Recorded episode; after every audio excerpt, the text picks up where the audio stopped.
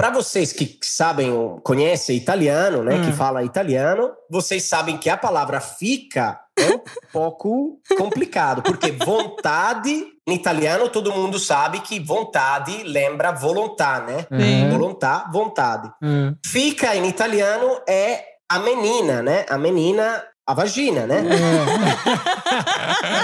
É. então, o italiano pensa. Vagina à vontade. À vontade. né? Puta merda. Não tinha pensado nisso.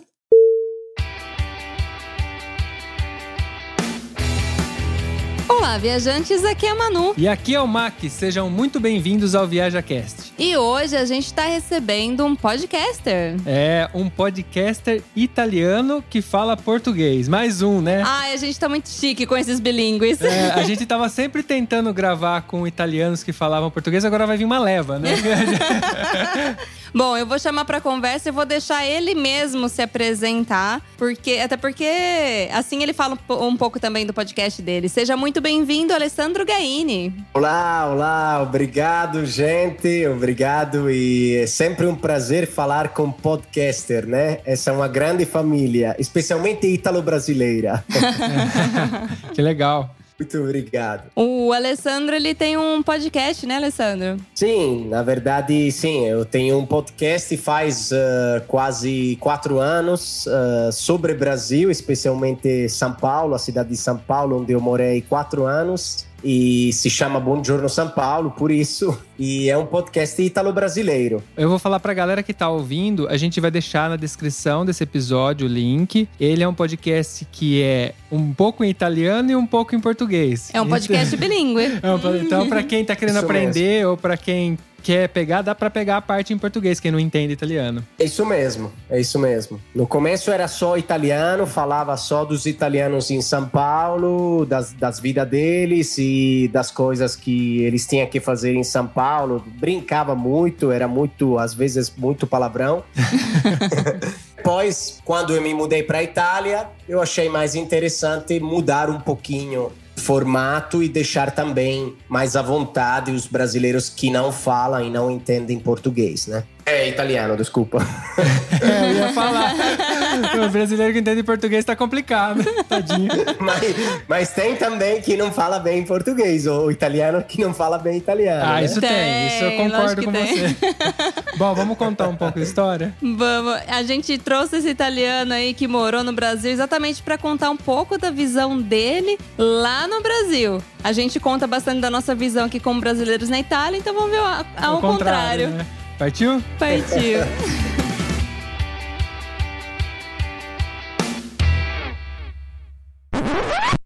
Manu, e se eu disser que quem tá ouvindo esse episódio agora tá atrasado? Mas como assim atrasado? É que esse episódio foi publicado um mês atrás. Nossa, mas, mas onde tava esse episódio então? Ele estava na comunidade VIP do ViajaCast, a comunidade onde a galera recebe com um mês de antecedência o episódio e além de tudo tem aqueles conteúdos exclusivos que a gente faz. Ah, tá, mas como é que eu faço para participar dessa comunidade VIP? É fácil, basta acessar viaja.link/vip. Uau, sensacional. Falando em comunidade, como é que tá legal o nosso grupo no Telegram, né? É verdade, é muito legal ver a galera interagindo com a gente. É, e eu acho interessante é que a gente se sente mais próximo dos ouvintes. Mas você lembra qual que é o link, né? Claro, é. Como é que é mesmo? É viaja.link barra grupo. Simples assim. Ah, é que eu só lembrava do simples assim. Pera, tá gravando? Tá gravando, você não sabia? Nossa, então eu vou aproveitar para falar pra galera que tá ouvindo aí, além de vocês continuarem compartilhando os episódios do Viaja Cash, existe uma outra maneira de contribuir. Sim, se a pessoa gostou desse episódio, quer ajudar a gente, ou ela participa da nossa comunidade VIP, ou ela pode simplesmente mandar um pix pra gente. Ah, um Pix. É interessante. É bem rápido, inclusive. Qual que é o nosso Pix? É pix.viajacast.com.br. Manda um Pix lá pra gente agradecendo aí, ou até sinalizando, porque lá dá pra mandar mensagem. Escreve lá qual que é o episódio que você gostou e que incentivou você a mandar esse Pix. Partiu pro episódio? Partiu.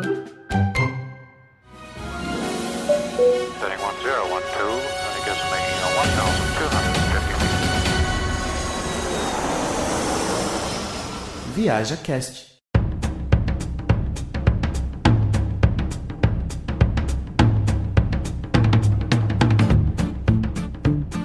Alessandro, primeiro, vamos começar, né? Você nasceu na Itália e depois você foi pro Brasil, é isso? É isso, sim. Nasci na Itália, sim. Tá, e aí quando que, que surgiu essa coisa de Brasil, de ir pro Brasil? O que que aconteceu? Foi amor? Não, Ah. no começo. No começo foi só férias. Ok. Era 2008. 2008 eu fui de férias com a minha família no Nordeste. Ah, que legal. E você já tinha noção de português ou você foi aprender depois dessas férias? Hum, É, a primeira vez que eu fui não, não tinha nenhuma ideia, né? Não fazia ideia de, de não falava nada e assim, quer ir assim, a- aprendendo um pouquinho nas férias, mas nada mais, né? Nada mais que isso. Aprendeu a pedir caipirinha, né? É, com, com certeza. certeza. É, isso sim, isso sim. Sem dúvida. E daí você voltou. Como, como que você foi para? Porque a gente sabe que você morou um período longo aí, inclusive estavam morando um pouco lá, um pouco aqui. Como que foi surgindo isso na sua vida? Depois, assim, eh, a minha família viajava muito para o Brasil, né? Para João Pessoa, especialmente. E eu voltei algumas vezes. Depois eu fui parar em Londres, estudei um ano lá. Lá que decidi estudar um pouco de português. Português brasileiro, cla- claramente, porque eu, eu sabia que ia voltar para o Brasil um dia, para férias, né? Pelo menos. Aham. E o caso, depois de outros três anos, né? Eu estava em Roma estudando, fazendo mestrado, acabei de entrar numa empresa e naquele ano eu estava estudando russo. Nossa. Então, Ah. estudando russo, qual o melhor lugar do mundo para aprender o russo, né? O Brasil. Ah! Não, você aprendeu português em Londres, já começou por aí, né? Agora que aprendeu russo no Brasil. Entendeu? Entendeu? É um cara meio esquisito. Não, Contraditório. aí aconteceu que a empresa que me contratou sabia que eu falava um pouco de português, porque eu tinha escrito no currículo, né? E eu me virava um pouco. Então, decidiu para fazer uma missão, uma missão comercial no Brasil, em São Paulo, onde tinha uma filial. Aí eu fiquei um tempo, dois meses e pouco, né, por aí. E quando voltei para a Itália, em Padova, eu comecei a falar com a empresa que, assim, eu não ia ficar ah, na, na sede principal, mas eu queria ficar em- na filial brasileira, né? Porque eu tinha gostado bastante do Brasil. E aí, depois de cinco meses, assim, eles falaram: ok, tem vaga lá, pode ir lá. E eu voltei para o Brasil, em São Paulo. E aí eu fiquei, fiquei três anos e meio, quase quatro. E depois eu vi- eu virei administrador, ficou. A, a filial foi um crescendo, assim. Era uma pequena filial que ganhou projetos até interessantes sobre indústria e meio ambiente. Então foi muito uma experiência muito linda no Brasil e na América Latina no geral, Colômbia, Argentina. Foi bem bem interessante. Mas o que que chamou a atenção no Brasil pra você querer tanto ir pra lá e morar lá um tempo? É, então, São Paulo para mim era algo de misterioso, né? Não, não conhecia nada de, de São Paulo. Eu tinha ido para o Rio e João Pessoa, então conhecia um pouco de Nordeste e o Rio de Janeiro, que é a cidade mais famosa do Brasil, né? Sim. E São Paulo, assim, eu não sabia nada de São Paulo, não, não, tinha visto quase nada nas minhas experiências e não conhecia ninguém de São Paulo, inclusive, pessoas de São Paulo. Então, quando cheguei, eu gostei da cidade, assim, achei bem interessante, bem diferente. Eu sou de um vilarejo aqui perto de Florença, um vilarejo do, da, da Idade Média, né, medieval. Então, assim, é uma diferença enorme, entendeu? São Paulo é, urbano ao extremo, né? É uma cidade de pedra que a gente fala. E você vindo de, dali daquela região que é muito bonita, por sinal, a região de, de onde você veio, eu imagino que você tem encontrado um- pelo menos um visual já muito diferente, além do ritmo, né? Porque o ritmo de São Paulo é muito frenético, é muito acelerado. Né? Aí a quantidade de pessoas também, né? É, nossa. Isso, isso mesmo. Assim, era, era muito diferente. Era uma experiência completamente diferente. E eu sempre falo: não adianta comparar São Paulo com Milão. Porque muita gente compara. Ah, São Paulo é igual Milão, igual entre aspas, né? Claramente. e Rio é parecido com Roma ou Nápoles, né? Essa comparação que às vezes se faz, que eu acho muito errada. Porque São Paulo tem 18 milhões, quase 20, né? Se você calcula toda a parte urbana, Osasco, eh, Guarulhos. E Milão tem um milhão e meio. É. Roma tem três, né?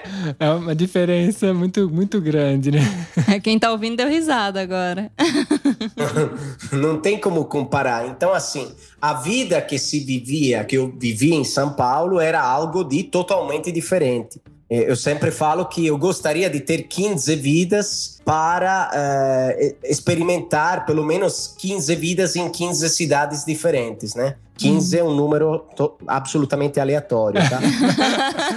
Mas eu entendi é que é, é, é, lógico que pra gente ter experiência do lugar, a gente tem que morar, porque é muito diferente você ir de turista passar por um período ali, fazer uma viagem, que você falou que foi no norte do Brasil e tal, e depois ir lá e morar por alguns anos. Isso é uma experiência muito mais rica e diferente, né? Você realmente entende como funciona a cidade. Eu imagino que aconteceu com você. Isso, isso, exatamente. Até porque, olha, conto uma história legal que eu não tinha uma grande, grande experiência com o Brasil. Por quê? A minha família tinha aberto um restaurante no Nordeste para passar um, uns meses ao ano, né? essa experiência não tinha ido tão bem, né? Porque o, os sócios brasileiros e também italianos que estavam lá não eram tão legais e não deu certo, né? No final das contas, não deu certo. Como muitas vezes não dá certo. Sim. Sim. Então, assim, eu não estava planejando para ir para o Brasil porque eu já tinha. Ah, esse negócio não funciona. Aí tivemos uma má experiência com alguns sócios, né? Então não, não tinha nenhuma ideia. Só que depois, assim, acabou virando, como muita gente fala agora, uh, comfort zone, né? Sim. Que eu sempre brinco, que a comfort zone é se a minha comfort zone é os lugares onde eu consigo falar, digamos, os idiomas eu posso estar tá feliz, porque é uma comfort zone bem grandona, né? De, de Florença até São Paulo. É, sim. Não, você fala russo, você também estudou russo, quer dizer que você está abrangindo bastante. sim. Pessoa que gosta de aprender línguas. Não falo muito, né? Eu só, só falo básico, básico. Mas assim, eh, São Paulo foi totalmente diferente como, digamos, uh, experiência. experiência. Exato. Totalmente atrativa. Parecia Itália e parecia, por certas coisas, uma Itália até mais moderna. Né? Parecia claramente uma cidade americana, isso sim, uma cidade americana no geral, né? Uma metrópole. Uhum. Então, tinha tudo para para ser continuado, né? E, bom, a, a, empresa onde eu ficava não dava tantas garantias, né? No sentido que os projetos eram muito demorados, porque era obras, era trabalho de filtros industriais. Então, assim, você participava de quatro ao ano e ganhava um né? Então não tinha como vender muito. Só que depois acabou dando certo, especialmente no Brasil e na Colômbia, no Chile. Então eu tive essa oportunidade de ficar no Brasil, em São Paulo, Sim. conhecer quase todos os principais países da América do Sul e também visitar as cidades, as capitais como Buenos Aires, Bogotá, Santiago, de uma forma de negócios. Então, eh, eu acho mais verdadeira, né? Eu, eu visitava as, as pessoas nos horários de trabalho, então não era turismo. Sim, você dá uma visão mais do local, né? De, do que acontece no dia a dia ali. Exatamente. Isso, isso, sim. Além de ter essa, essa grande, esse grande conhecimento de você conhecer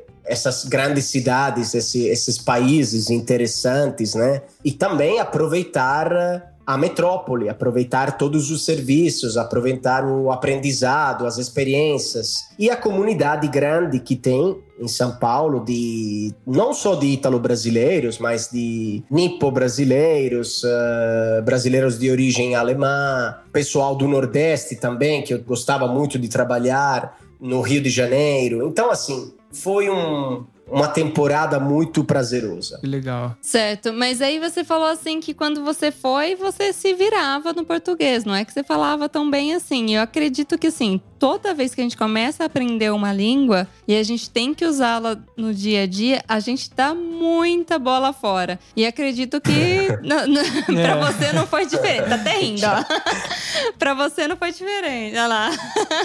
Conta pra gente, como que foi essa experiência aí de aprender português na marra?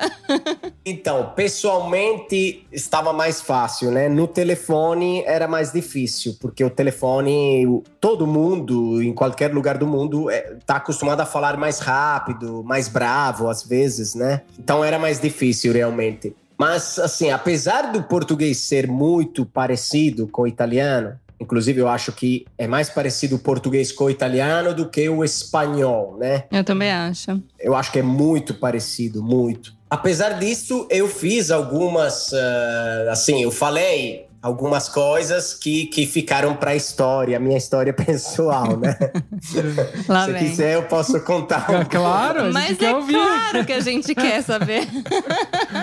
Bom, a, a mais clássica, eu acho que eu- o primeiro dia que eu cheguei, o primeiro sábado ou domingo que eu estava sozinho em São Paulo. Aliás, eu quero dizer que eu adorava ficar sozinho em São Paulo e visitar São Paulo, né? Porque é, é tão legal assim, o brasileiro é tão receptivo que você faz amizade rápida. Às vezes não é aquela amizade que permanece, mas é uma amizade assim, temporânea que te ajuda a entrar. Sim. E eu adorava isso.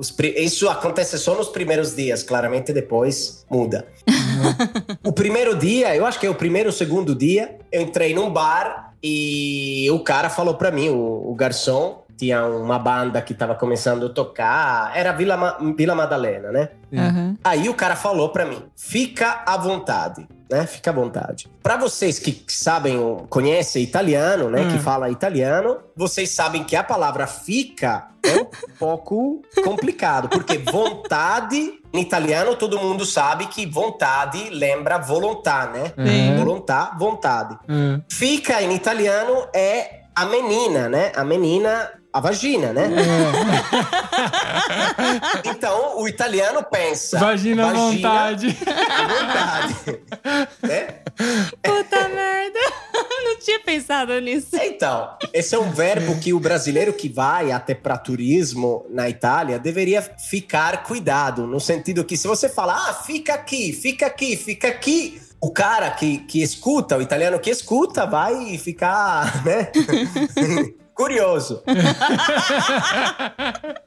Principalmente pra uma mulher falando. É, imagina uma Exato, mulher exato. falando isso, seria pior ainda, né? É, fica aberto. Esse negócio fica um pouco.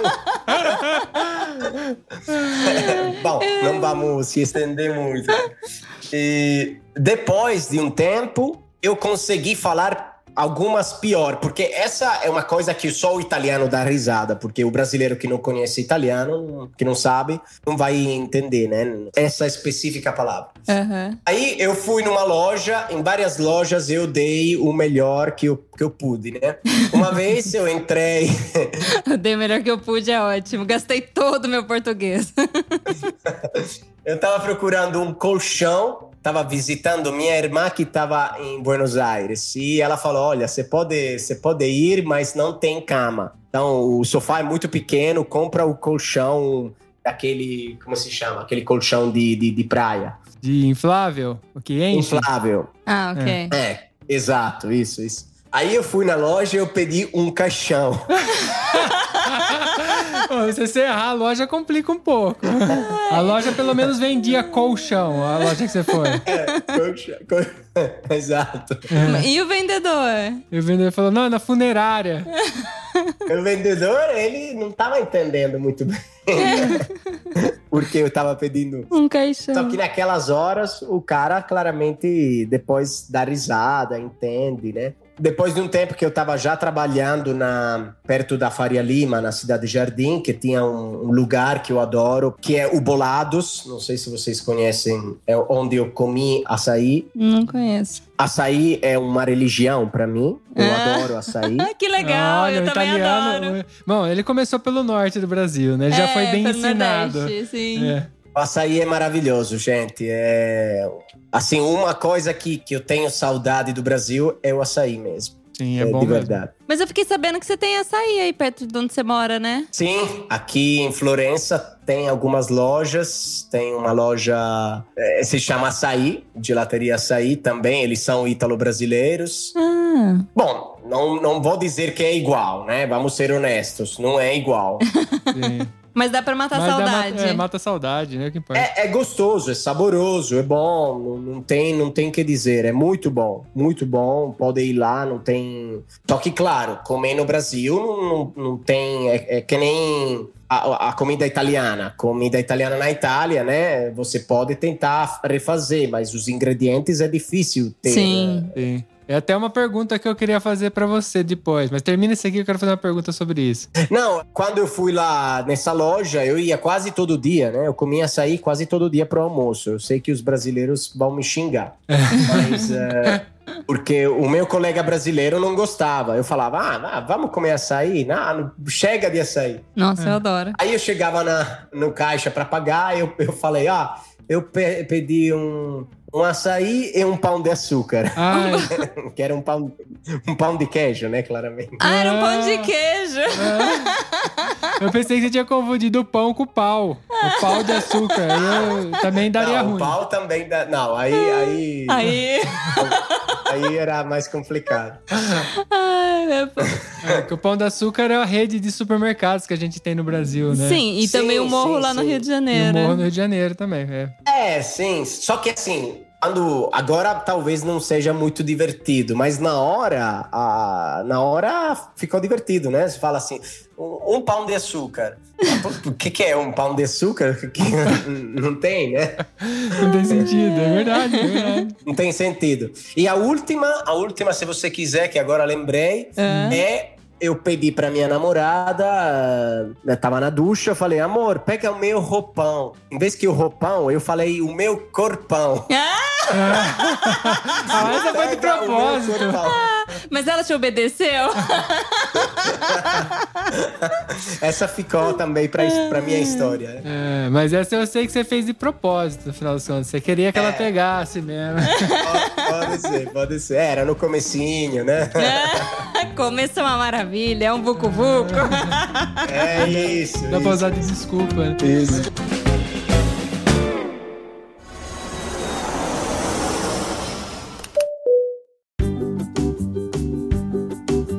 Mas o que eu ia perguntar pra você que você tinha falado em questão de a comida brasileira na Itália não é igual a do Brasil e o contrário também, é que você estando em São Paulo, você frequentava restaurante italiano e aí, se você frequentava, como que era? É, assim, tem muito restaurante muito, muito gostoso em São Paulo. Assim, não tem, não tem como di- dizer o contrário. E, inclusive, já fizemos no nosso podcast vários eh, episódios sobre restaurante, restaurantes italianos e sobre comida no geral, né? Acha italiano falando de comida? Imagina.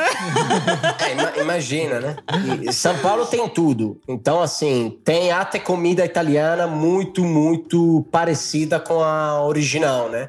Também tem a comida brasilianizada, né? A comida que não existe na Itália, né? Por exemplo, assim, a como chama? Milanesa napolitana, por exemplo Sim. que tem alguma coisa, digamos, parecida, mas não é exatamente igual, né?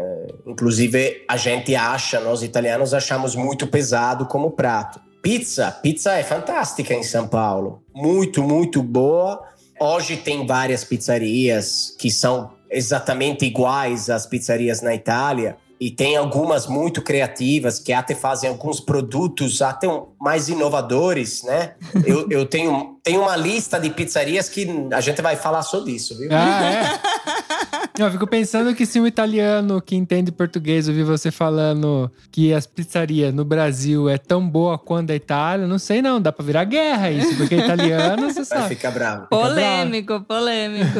Não, hoje, assim, pelo que eu vi, em João Pessoa não tinha, assim, era uma pizza que a gente tava curioso, era o rodízio, não tinha na Itália rodízio no 2009, 2010, acho que na Itália tinha algo como Giro Pizza, né, o Pizza Day, era um Sim. negócio assim, mas rodízio é uma invenção muito boa, né, mesmo pelo churrasco, mesmo pelo sushi, mesmo pela pizza, e claramente em João Pessoa tinha essa pizza um pouco, assim, estranha, né?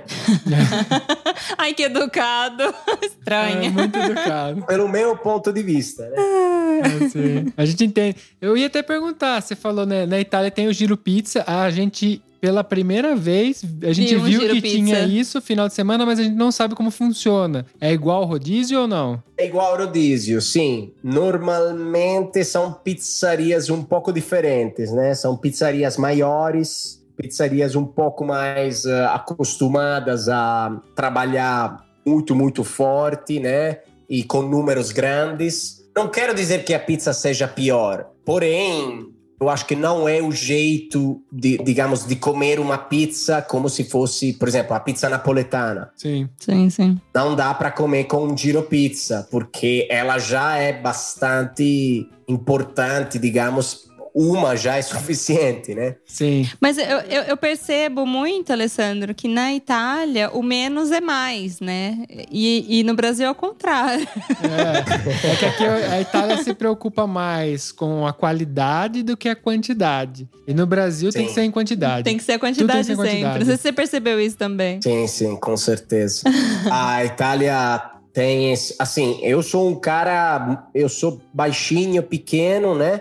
Quem não me vê, mas eu como muito. Então, assim, eu gosto muito de quantidade também. Porém, eu acho, sim, São Paulo, no Brasil em geral, é muita coisa, muita. Não tem como comer tudo. Se comer tudo, vai, vai explodir. Às vezes, é exagerado.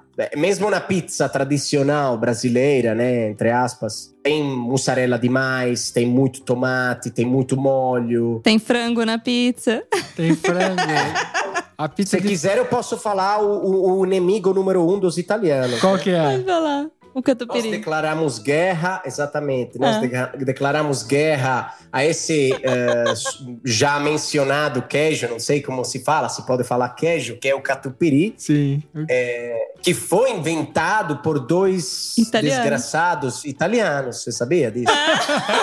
Isso que eu ia falar pra você. Outro dia eu li que foi inventado por italiano. Eu falei, gente, como assim? Ah, mas é- às vezes é uma adaptação. Mas ele foi inventado por italianos no Brasil? no Brasil. No Brasil, no Brasil. Então pode ser uma adaptação pro gosto brasileiro, né? Porque é muito famoso no Brasil e muito consumido no Brasil. isso. Nossa, o brasileiro adora catupiry. Só que não é queijo. Deixa ele falar, então. Tem algumas coisas que no começo eu não entendia, né? Eu ficava muito bravo.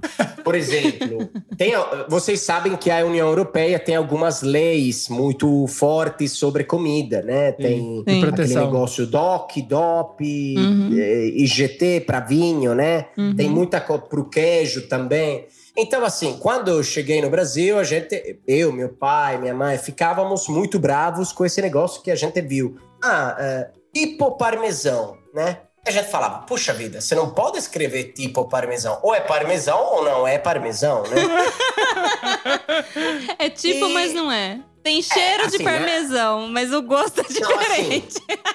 Só para ser claro e, digamos, eh, imparcial, né? Ah, Na Europa, isto não poderia acontecer. Isto tem que ser claro, né? É, o parmesão ou é parmesão ou não é parmesão. Você não pode fazer um parmesão, entendeu? Esse é um, é um jeito que a Itália conseguiu de proteger as próprias características, né? Uhum. E também das, das outras regiões. Porém, no Brasil eu aprendi que tem muito produto que é legítimo do Brasil. Por quê? Por exemplo, me falaram, dentro de um episódio nosso, a gente já falou, que tem alguns queijos, e ao- especialmente espumante e champanhe, que o Brasil inventou, digamos, começou a produzir ou antes da normativa chegar, ou, ou- antes do, do cara da Itália começar a chamar daquele jeito, mais ou menos. Agora estou exagerando, né? Sim. Então, assim, tem algumas, por exemplo, tem uma região no sul onde se pode fazer um tipo de champanhe, eu sei, no Brasil.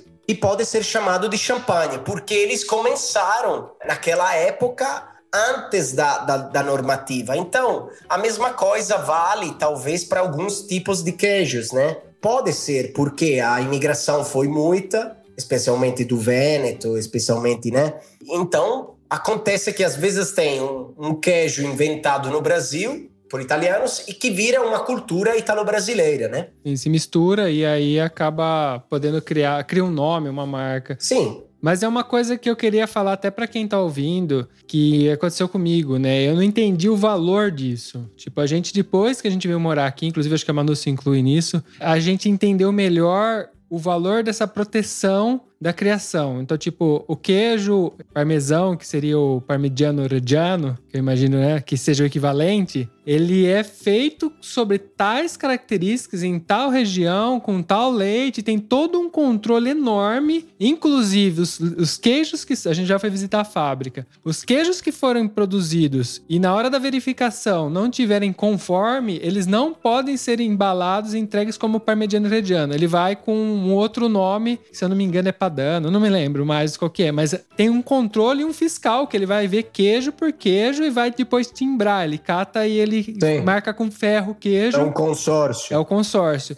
Isso garante uma qualidade que a gente experimenta aqui, por exemplo, o queijo que eu como aqui é um queijo que eu mais, jamais comi no Brasil. Não, eu acho que mais que isso é a segurança de você comprar um produto e ser realmente aquele produto que você está comprando. Não, não, você nunca vai ser enganado, porque é bem, muito bem controlado, né? Sim, com certeza. E inclusive vocês sabem que tem queijos parecidos, por exemplo, ao parmesão, o grana padano, né? Sim. Sim. Que é parecido, mas é o grana padano, é diferente, entendeu? Sim, tem alguma é, coisa é, ali que não, não faz ele ser o parmigiano reggiano. É que essa a grande força, eu acho, é essa, assim. Ele se chama de uma forma diferente, apesar do sabor ser parecido, mas ele não tá tentando ficar igual ao outro, né? Sim. Porque ele é uma região levemente, mais ou menos é a mesma região, né? É aquela aquele planície padana, né? Mas isso ajuda muito. Eu acho que defender os produtos e especialmente a terra ajuda muito a Itália, porque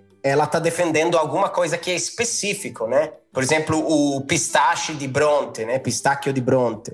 É, não, não, pode existir tantos iguais, ou é de Bronte ou não é, entendeu? Agora, se você fala que é pistache maravilhoso, claro, é, eu acredito, entendeu? Sim. Sim. É, assim como a, o azeite que vem da Puglia, que é maravilhoso também. É, a gente Sim. tem várias coisas regionais, né, da, aqui na Itália, e não só na Itália, nas outras partes da Europa também tem isso, e por isso que tem essa defesa, né? Tem esses selos que garantem autenticidade isso é bom porque marca a característica da região, né? O produto é dali, a, inclusive a região não morre por causa disso, né? Porque se eu, se eu falar que eu posso produzir o parmegiano reggiano em qualquer lugar do mundo, às vezes vem um país que fala: vem cá que eu não eu te isento de imposto e você produz aqui. E aí, na hora que ele vai produzir o queijo, lá fica muito mais barato e aí ele acaba matando as outras regiões que são as verdadeiras. Os né? pequenos então, produtores. Os pequenos né? produtores. A gente foi é, visitar uma fábrica, ela era de um certo tamanho, mas você vê lá que tem toda uma estrutura para aquilo acontecer e mesmo com a proteção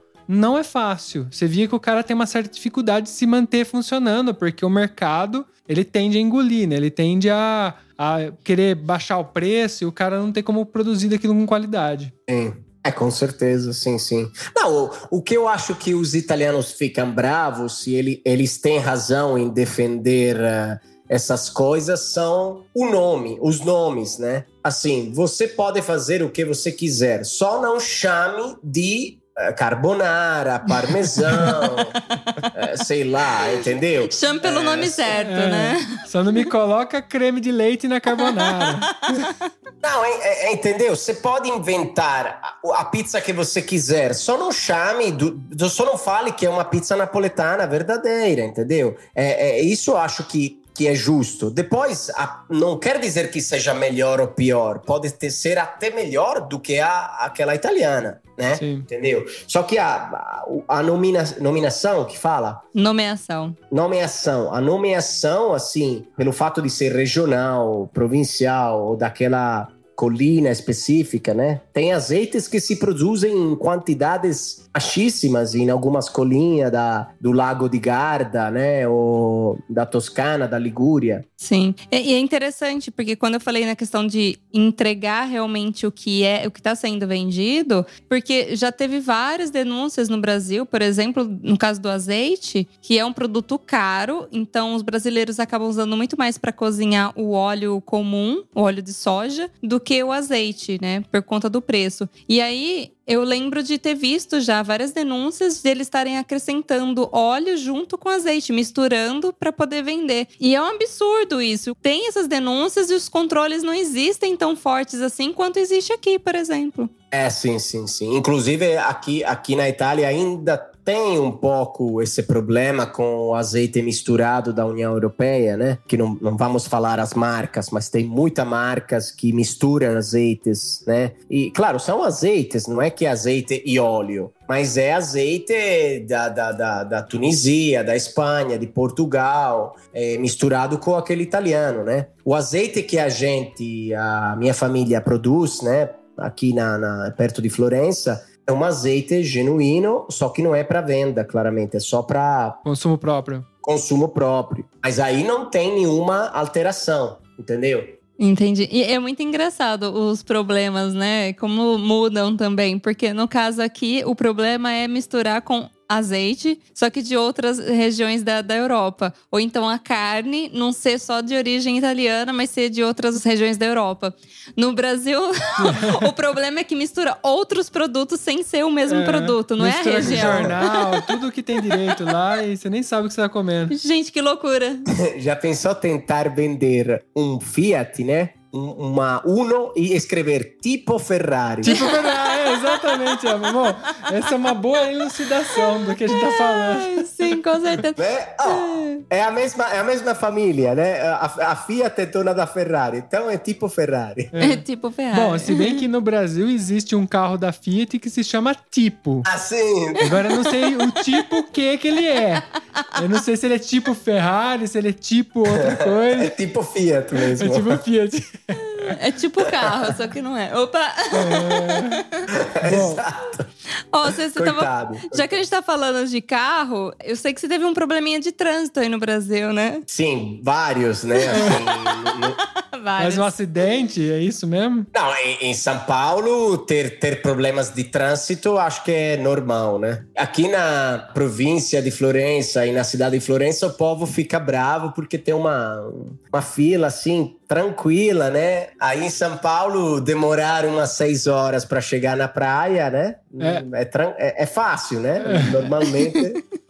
É, Mas aconteceu, sim. Porque no feriado é comum em São Paulo ter congestionamento. Para quem não é de São Paulo, né? É. Vai descer de São Paulo para o litoral de São Paulo, que é bem perto, são 100 quilômetros mais ou menos. Chega a ter congestionamento de 30 quilômetros de distância. Então, ele que ele tá falando de demorar 6 horas é muito comum em feriado. Aqui na Itália, às vezes as pessoas sim. ficam bravas, só que aqui a gente tá falando de uma proporção muito menor. O trânsito aqui se enrola, enrola meia hora. Não, mas minutos. aqui o pessoal fala, ah, ir pra, ir pra praia daqui é longe. É duas horas. A gente fala assim, longe? É, pra gente a gente fazia quatro, quatro, cinco horas pra ir pra praia. Então tem uma diferença Ai, bem grande. É, agora assim, quando eu fui de, de carro de Florença até Palermo, na Sicília, aí eu percebi o que era viajar no Brasil, né? Porque viajar assim duas, três horas no Brasil é nada. É. Mas assim, o trânsito realmente é uma, uma coisa que pode piorar um pouco a qualidade de vida Sim. nas cidades italianas, como no Brasil, especialmente em São Paulo.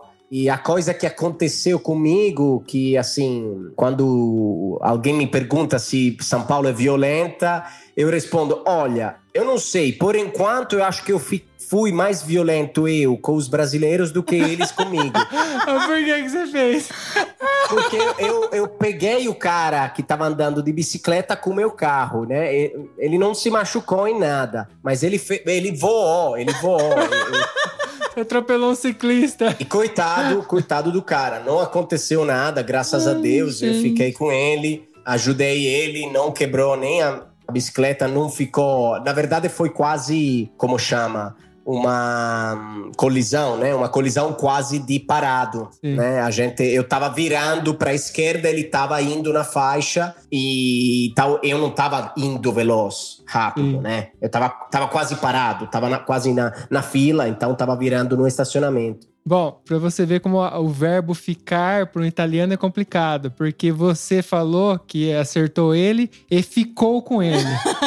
E em São Paulo quer dizer outra coisa, você ficar com uma pessoa. Ele sabe. Exato. eu sei, Ele eu sei, eu sabe sei, lá. eu. Tá vendo? O verbo ficar pro italiano é complicado. É, eu, Mas nesse caso não, não tá, digamos, certo? Por exemplo, eu fiquei ajudando ele, não é? Sim, e se você colocar eu fiquei ajudando, é mais claro. Mas, fi- se você tirar fiquei- de contexto é, e. Se você falar assim, eu fiquei com ele só, É, não. já quer dizer outra coisa. É, que sim, tipo sim, assim, não, eu sei. ajudei ele, ou eu, sei lá, estive. Eu É. permaneci com ele. Devido ao acidente, ele conheceu ele e aí teve um romance e acabou ficando com ele. Tudo pode acontecer, né? Tudo. Maravilhosa cidade de São Paulo. É, mas o problema do português é isso, é que tem muito duplo sentido as palavras, né? Sim. Então é, é- é complicado. Tem, tem, tem, tem. Bom, no fim deu tudo certo com o ciclista, né? Você falou que ele não morreu, tá tudo bem. Não, tá tudo bem. Tá, eu, eu me permiti em, em falar essa história, em contar essa história, porque no final foi quase, digamos, nada, né? Ainda bem. Quero dizer. não, não- não teve feridos. Ah, tá. Então quer dizer que é que você não contou pra gente que alguém morreu, né?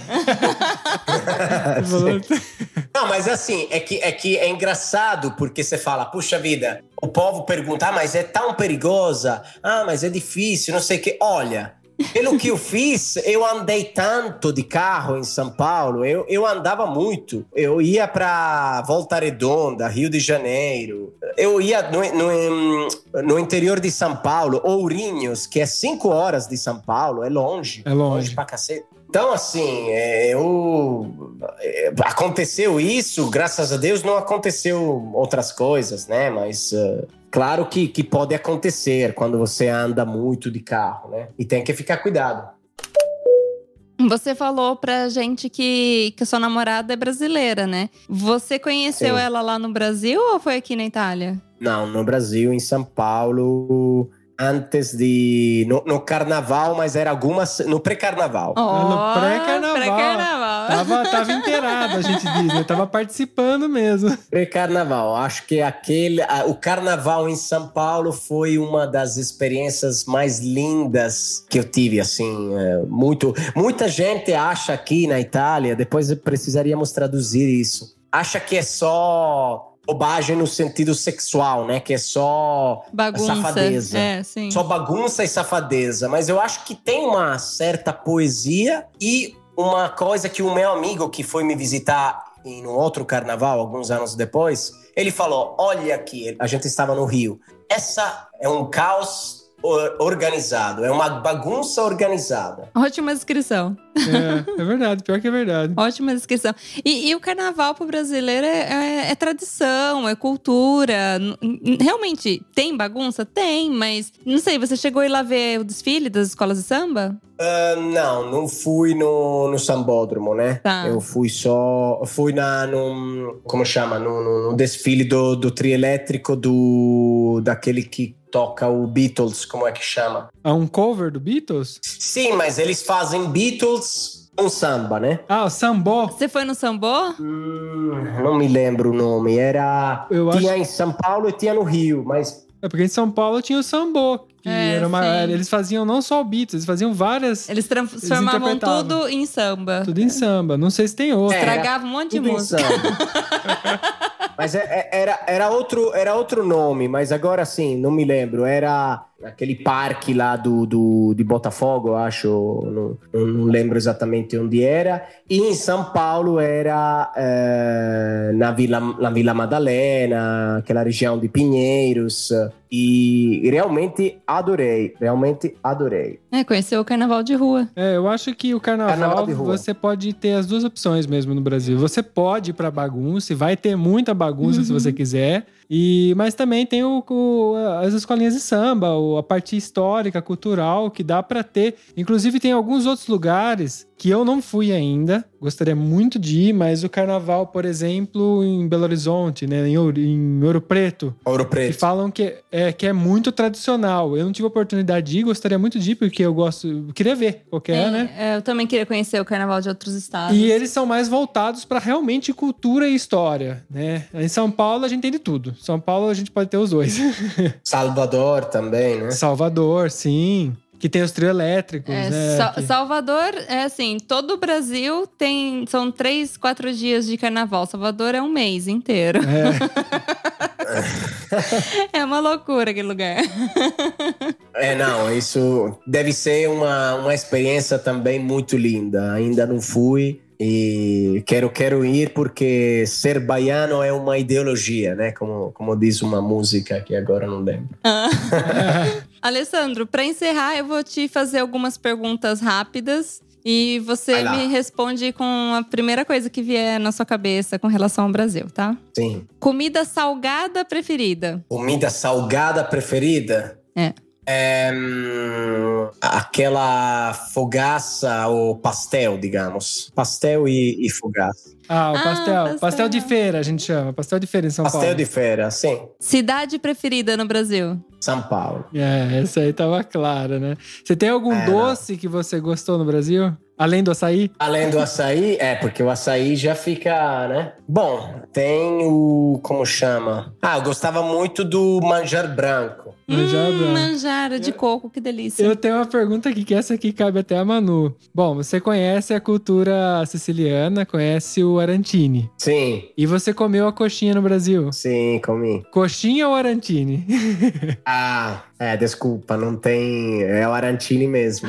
Ah, bom, a Manu tá nessa. A Manu tá nessa porque eu levei ela no restaurante siciliano, aí ela não aguentou. Ela falou que é muito bom. Eu também sou o time Arantina. Eu também, eu acho que é muito bom. Eu fico na dúvida porque É. os dois são bons, mas o Arantini também é muito bom. Não sei, a coxinha eu devo ter comido coxinha muito básica. Não comi coxinha nos lugares, eh, digamos, famosos, que fala que tem algumas, alguns lugares mais tradicionais, né? Então não, não tô com muita saudade da coxinha, mas eu vou, eu prometo que eu vou comer uma coxinha verdadeira, né? Ótimo. S- Sem catupiry. Ah, é, é, lógico. E aí complica, hein? Metade da, já, já tirou metade do cardápio. Palavra preferida em português? Posso falar fica também. Pode. Pode. Em português ela não é um problema. é mais- Beleza, beleza, eu acho que é. Ah, o português tem muita palavra. O português do Brasil tem muita palavra legal que eu utilizo ainda na Itália, né? Beleza, é, maravilha, é, show de bola. Nossa. Show de bola.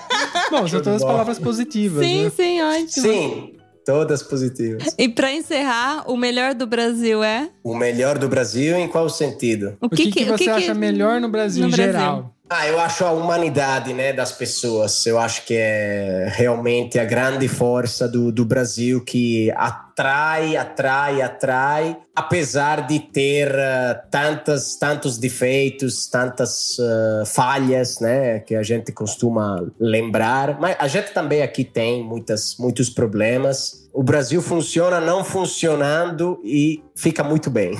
É, para traduzir também, eu acho que sim, o povo brasileiro ele é capaz de sorrir na desgraça, né? Mesmo na desgraça. E isso é uma coisa que faz muita diferença, principalmente a nossa experiência que mais forte é na Europa. Mas a gente vê a diferença que faz a gente sorrir mesmo quando a situação não tá boa, porque o povo europeu em geral, eles já são mais diretos e mais fechados, né? eles resolvem mais o assunto na lata. O brasileiro, ele dá o jeitinho, sorri e faz o que tem que fazer, né? Não, não tem, se não tem o que fazer, ele aceita. É verdade. Não, é assim. Eu acredito que a vida, apesar das dificuldades, seja mais fácil de ser vivida no Brasil, né? Depois, claramente, não quero entrar na, na, na- na- nas coisas de problemas sociais, pobrezas, essas coisas, mas eh, eu conhecendo, né, por experiência, o povo brasileiro, eu acho que é muito legal viver, compartilhar essa experiência com, com o Brasil. E você ainda volta pra viver lá? É, o meu sonho seria ficar pelo menos uns quatro, cinco meses por ano, lá no Brasil e o resto aqui. Uh, esquecer do inverno italiano, que eu não gosto. Odeio o inverno, apesar que agora não é tão rígido que nem antigamente, mas gostaria de, de ficar um pouco aqui e um pouco lá, porque realmente os dois países têm coisas para ser aproveitadas, né? É verdade. Daí curtia o inverno no, quer dizer, verão no ano todo, né? É, é Pegar o verão daqui e verão de lá. Seria ideal Voltamos mesmo. Ao, ao, ao, assunto. Precisa de ter 15 vidas, né? 15 vidas. 15 vidas, é para dar tempo de fazer tudo.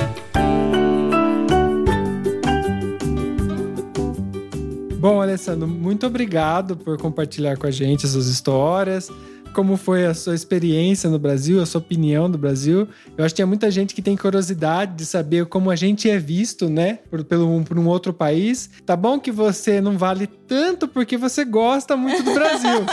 E aí, porque você aponta quem não gosta? Ah, sei lá, às vezes tem que ser uma. Ele é igual a gente que fala da Itália, porque a gente também gosta daqui. A gente, tá, assim, a gente tá bem aqui. Então a gente vai falar só positivo. Olha, né? mas na minha opinião, reclama quem não conhece, fala mal quem não conhece. É. Porque é igual comida. Você fala que não gosta, depois você experimenta e fala, ah, não é tão ruim assim. É, é verdade, é verdade. Não, assim, quando eu estava lá, é, eu reclamava de algumas coisas, eu reclamava, mas não era tanto assim do Brasil. Era mais da minha condição, né? Era talvez mais da, da empresa e também as coisas burocráticas. Mas uh, eu acho que no final das contas, uh, eu acho que temos que dar um jeito, né? Não tem... Sim, não existe lugar perfeito, né? Não, e a gente provavelmente nunca vai, nem os italianos, nem os brasileiros vão virar suíços, né? Então, uhum. Ótima argumentação. Alessandro, muitíssimo obrigada pela sua presença, por você ter cedido um pouquinho do seu tempo vindo participar aqui do nosso podcast. Quem não conhece ainda o podcast lá do Alessandro, eu sei que tem episódio em italiano, mas também tem episódio em português. Você que não fala italiano, não entende, Sim. corre lá e já, já aproveita para aprender algumas palavras em italiano, porque a galera italiana gravando em português, alguma palavra escapa em italiano, né? É isso mesmo. Não, agradeço de verdade, foi muito divertido, engraçado. Parabéns pelo programa e parabéns pela escolha de viver na Itália, que eu acho que seja uma experiência incrível para estrangeiros especialmente, né? Bom, podem escutar o podcast, uh, tem muita coisa em português, especialmente no Instagram, quase tudo está em português. E se vocês quiserem um dia me visitar em Florença, eu estou aqui e estou de braços abertos. Ah, Opa, pode deixar, a gente vai ver se sair aí de perto se é bom é. ou não. Isso, isso, isso. Bom, igualmente, se você vier aqui para o nosso lado, que a gente está um pouco distante um do outro, mas se você vier para cá, com certeza a gente vai se encontrar. Não, com certeza vamos organizar sim. Temos um programa? Temos um programa. Um beijo, galera. Tchau, tchau, galera. Abraço.